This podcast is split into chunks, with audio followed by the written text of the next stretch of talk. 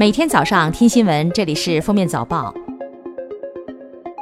各位听友，早上好！今天是二零一九年九月五号，星期四，欢迎大家收听今天的《封面早报》。首先来听今日要闻。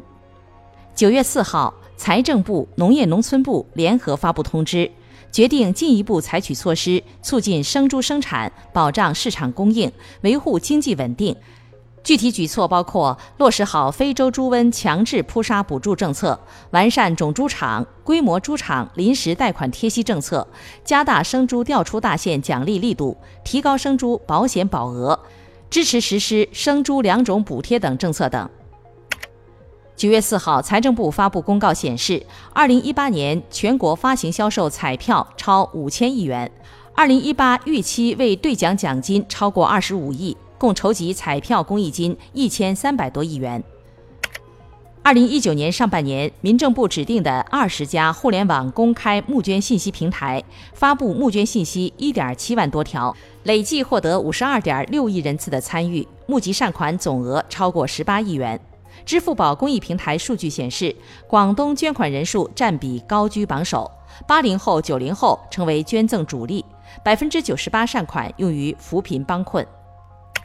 九月三号，最高人民法院、最高人民检察院联合对外发布关于办理组织考试作弊等刑事案件适用法律若干问题的解释，对在高考、研究生考试以及司法考试等四大类法律规定的国家考试中组织作弊的，处三年以上七年以下有期徒刑，并处罚金，严厉惩治考试作弊犯罪。九月三号。针对媒体公开报道和用户曝光的造 APP 用户隐私协议不规范、存在数据泄露风险等网络数据安全问题，工信部对公司相关负责人进行了问询约谈，要求其严格按照国家法律法规以及相关主管部门要求，组织开展自查整改，依法依规收集使用用户个人信息，规范协议条款，强化网络数据和用户个人信息安全保护。下面是今日热点事件：中国健康教育中心日前在北京发布了《减盐健康教育手册》。手册称，中国是全球盐摄入量最高的国家之一。根据中国居民营养状况调查，2012年中国18岁及以上居民人工每日烹调盐摄入量为10.5克，再加上通过加工食品摄入的盐以及食物本身固有的盐。中国居民人均实际盐摄入量估计在十二克左右，远超世界卫生组织推荐摄入量。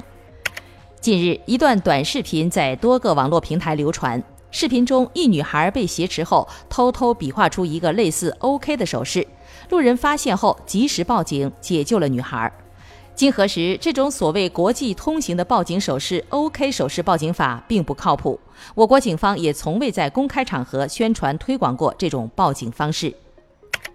九月四号，一架从南京至厦门的东航航班在巡航期间，客舱里有旅客充电宝自燃，机组决策返航南京。东方航空通报称，事发后机组第一时间按程序妥善处置，迅速排除了安全风险，以协助警方调查事件原因。现场图片显示，涉事航班客舱右边一靠窗座位出现被黑烟熏过的痕迹。九月一号起，西安市生活垃圾分类管理办法正式实施。按照管理办法要求，不按规定进行垃圾分类将被罚款，并纳入征信系统。近日，湖州长兴一名年仅两岁的小男孩眼睛里竟然有六条小虫，虫子身体呈透明状，长度一到两米。经证实，该虫子正是结膜吸吮线虫。结膜吸吮线虫一般寄生在牛羊或者宠物猫狗等小动物的结膜囊中，通过一种苍蝇作为中间宿主进行传播。医生在进一步询问中确认，患儿家庭中养了宠物狗。最后来听国际要闻：国际足联和卡塔尔三号晚间在卡塔尔首都多哈发布了2020年世界杯足球赛会徽。会徽远看类似一个白色奖杯，又似一个英文无穷大符号和阿拉伯数字中的八。据了解，卡塔尔世界杯将于二零二二年十一月二十一号到十二月十八号举行。九月二号，捷克一家医院宣布，一名孕妇脑死亡一百一十七天后奇迹产下健康婴儿。四月二十一号，这名二十七岁的孕妇因脑溢血被医院判定为脑死亡。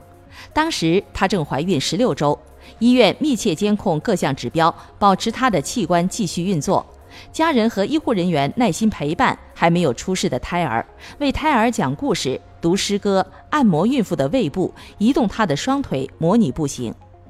八月十五号，医院为她进行剖腹产，顺利产下一个二点一三公斤重的女婴。九月三号，正在莫斯科谢列梅捷沃机场跑道上滑行的两架飞机发生机翼相撞事故，其中一架属于俄罗斯航空公司，即将执行飞往北京的航班任务；另一架则属于俄罗斯皇家航空公司。碰撞时，机上未载有乘客。据悉，事故的原因主要是机场牵引车操作不当引起的。据外媒报道，近日澳大利亚的一名素食主义者因总是在自家后院闻到来自邻居家的烧烤味、烟味和篮球击打墙壁的声音，将两户邻居告上了法庭。虽然控告被驳回，邻居也不在院子里烤肉了，但是该女子称还要起诉到底。感谢收听今天的封面早报，明天再见。本节目由喜马拉雅和封面新闻联合播出。